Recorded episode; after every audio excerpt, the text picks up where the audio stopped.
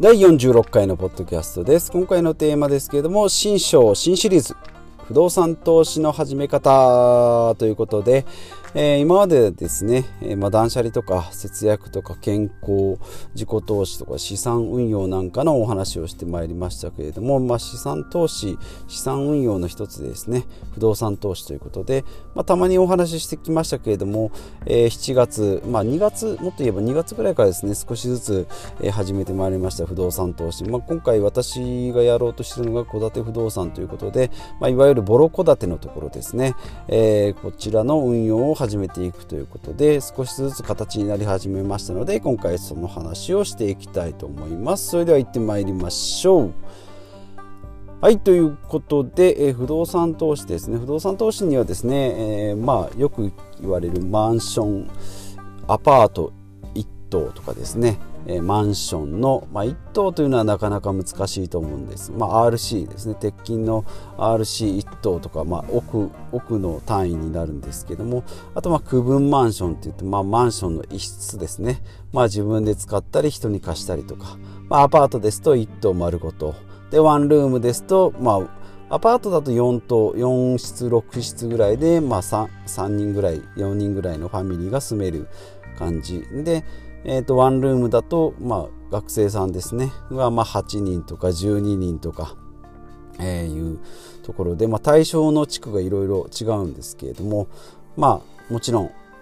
ワンルームであれば学校の近く大学の近くとかですね。でまあファミリー層であれば、まあ、そういった、まあ、商業商業施設というか、まあ、工場とかですね商業施設、まあ、駅の近くとかえーまあ、いろんな需要が見込めます。でマンション、えーと、ですと、まあ、都心部とかですね新興住宅地みたいな感じのところ。で戸建て不動産というのはですねまあ人が住んでたところですので人のいるところ、まあ、もちろん都会もありますし、まあ、田舎の郊外とかですねえー、そういったところですね。で私が住んでるのはまあ田舎なので、えー、やっぱりですね、まあ、駅から遠くて、まあ、車は必須の、えー、場所ですけれども自然が豊かで、まあ、それはそうですね。都市開発が全く進んでないので海がきれいだったり山がきれい空気がきれいとかですね、えまあ畑があって田んぼがあってえー、まあ、川があってという、まあ、景観がすごいいいところですね。えー、ですので、えー、まあ、地区で言いますと30年から50年、まあ、私の年齢と同じぐらいですので実家と同じぐらいですかね、まあ、こういった感じの40年ぐらい前後のところでいきますと300万からですね500万ぐらい。新築で家を建てますと、まあ、土地込みで大体3000万ぐらい。えマンションなんかでも3000万とか3500万ぐらいしますので、まあ、それを30年35年ローンで返していくと、まあ、月頭78万ぐらいになるということで、えー、まあ家家とかの建物っていうのは10年20年20年するともう評価額はゼロっていうことになりますので、まあ、木造だと22年でですねえー、まあ、減価償却が終わってしまうということですので、えー、まあ、木造ですと築40年だと、まあ、家の価値はほとんどゼロ。で、まあ、土地代ですね、まあ、土地代といっても、まあ、田舎なので、えーと、坪単価で言いますと、まあ、5万円以下ですね。23万円から高くても78万ぐらいですかね、えー、ぐらいになりますので、えーまあ、その価格で、えー、言っても2300万っていう物件、まあ、300万から500万というのはなかなかないですね。築20年でも7800万ぐらい。まあもちろんまだまだ進めますから、えー、日本だとですね築40年50年というとボロになりますけれども海外欧米とかアメリカとかですと、えー、100年以上の建物も多いですし100年以上経つというのは、えーと、耐久性の証明になるので逆にこう家の価値というのは住めば住むほど高くなるというところでまあアメリカなんかの住宅のローンというのは買って例えば5000万で買ったものを、えー、払いながら、えー、途中で売るとまあ、6,000万とか7000万とかに売却できる。というところも含んで、まあ、お互いみたいな感じですね。先に、えー、ローン払いながら、えー、結局そのローンを払った分も含めて利益が出るというような感じになるんですけども日本の場合はま気候とかですね、まあ、耐震とかそういった気候とかもあるんでしょうけども、まあ、あとは、えー、新築がボコボコ建つっていうのもあるでしょうけれども、まあ、評価額っていうのはどんどん安くなってくるので、えー、築40年ぐらいになるともう家の価値がないというところで、えー、まあ、木造のボロ戸建てというのが、まあ、一つの投資、えー、運用の目的としてターゲットになっているということで、まあ、アパート1棟買いなさいみたいなですね。アパート運営運用というのも一つ手法ですし、まあ、あとマンション1棟とかっていうのもももちろんあのこうまあ、リスクもあるんですけども、えー、まあ確実に、まあ、元手がでかいですし運用資産運用の中で、えーと、銀行が融資してくれるのは不動産投資、まあ、だけではないんですけど例えば株が買いたいですって言っても銀行は融資してくれないですし、えー、そういったのでいけば銀行が融資してくれる資産運用というのはえー、まあ株式投資まあ事業投資もあの自分でビジネスを始めるっていう時も貸してくれるんですけど不動産投資っていうまあ限りなく不労所得に近い事業になるなり得るのに対して、えっと、融資をしてくれるっていうのは非常にメリットだなということで、えー、まあ私もですね今回手がけたところの物件が、まあ、家から車で20分のところですね、まあ、田舎の、えーそうですね、えーと、住宅が 6, 6, 6棟6棟あるうちの一番手前のところですね、まあ、ぐっと入っていって、まあ、周りは田んぼと、まあ、崖から近いわけじゃないんですけども山あいの海から車で5分山あいの、えー、小川が流れる、えーと、集落というかですね。6, 6軒ぐらいあるうちの一番手前のところでですね。築45年。で、え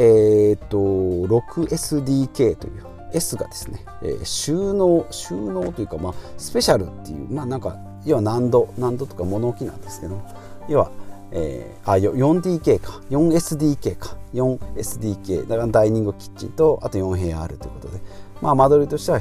広いですね。で玄関入って洋室が6畳それからもう1個6畳それからキッチンがあってで2階に、えー6畳と6畳かな、えー、ということ。あと物置が、えー、あります2箇所ぐらいありますね。でベランダがさっきも言った12、えー、12さっき言ってないですね。ベランダが12畳ぐらいありますけれども、えー、あります。でも枯葉みたいにボロボロ落ちたペンキが剥がれたですね、えー、塗料塗装の、えー、とベランダなんですけれども、まあ、こちらがあって見た目的には結構45年っていう割には築45年っていうのは新しい感じでで車も1台入るしで、えー、まあ駅から徒歩20分30 25分かな。ということでまああんまりこう幹線道路からも、まあ、ちょっと車で5分っていうところで、まあ、景色はいいんですけれどもアクセスとしてはそんなに良くないので車は必須かなと。いうところで、まあ、近くに造船所があるのですねそこの、えー、行員の方をターゲットにしているような感じですね。で、まあ、これが、えーと、物件として190万で出て、えー、160万まで値下げされて今回交渉で140ぐらいになるかなというところなんですけども、まあ、今からそれに、えーまあ、諸経費が35万ぐらいそれからリフォームが、えーまあ、今見積もり取ってますが50万からまあマックス80万ぐらい100万はいかないので50から80ぐらいですので、えー、全部足すと、えー、235から285万ぐらいの感じですね。で、まあ、家賃の相場としては4万円円前後なんで年年間家賃が48万円。利回りでいきますと、えー、表利回りで、えー、と18%か19%ぐらいですかね、えー、ですので、まあ、56年、まあ、6年ぐらいで、えー、まあペイできる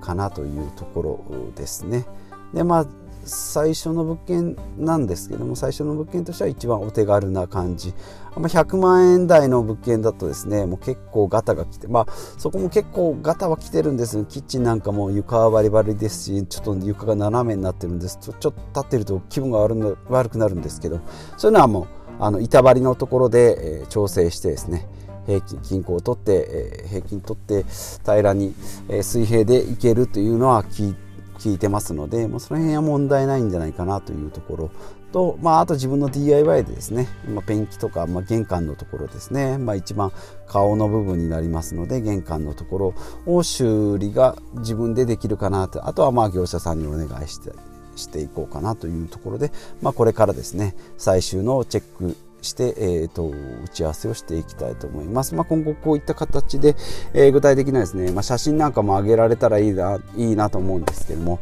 えー、こういった形で、えー、お話ししていければなと思います。まあ、今まではどちらかというとですね、まあ、断捨離もそうですし節約もそうですし自己投資もそうですけども、え、いわゆるこう資産運用の中でも守りの部分ですねふるさと納税なんかもそうです。どっちかというと節税とかですね、まあ、自分の、えーと、資産を守るような感じで、えー、資産運用という、まあ、攻撃力というよりも防御力を高めていくような感じですね。まあ、鎧とか兜とか、えー、と、盾とかですね。そういった感じの防御力を高めるようなことをやってきたんですけども、今回、まあ、初めてというか、まあ、武器ですね。えー、初めてま武器、まあ、武器の中でも割と戸建て不動産の物件価格から言っても利回りとかですね利率の、まあ年、年収でいうと最大48万円ということでなかなか武器としては弱い方ですので、まあ、棍棒あたりだと思うんですけど、まだ銅の剣までもいかないならと思うんですけども、えー、まあ、棍棒あたり、ヒノキの棒、棍棒あたりですね、えー、今回ちょっと、えー実践していこうかなと思います。まあもちろんブログとかですね、えー、このポッドキャストもそうなんですけども、まあ YouTube もそうですけども、まあ自己投資、えー、自己ビジネスの中でもですね、まあ投資がいらない中に行けば、えー、まあそれはいわゆる拾った、拾った銅の剣とか棍棒だと思うんですけども、今回も初めて道具屋で買う、武器屋で買うですね、えー、棍棒とかヒノキの棒を手に入れることになると思いますので、今後ですねこういったお話を具体的にしていければなというふうに思いますので今回はここまでですね。はい、このポッドキャストでは断捨離節約健康自己投資資産運用資産投資など今の暮らしをより良くするために情報収集と実践検証したものを発信していきたいと思います。一人でも多くの方に有益な情報を今後も発信していくために、えー、私も日々学習しておりますので、えー、ポッドキャスト良かったなと思っていただけたらですねブログとかツイッターとかも見ていただけるとまた、えー、今後の情報発信のエネルギーになっていくと思いますのでよろしくお願いします。ではまた次回お会いしましょう。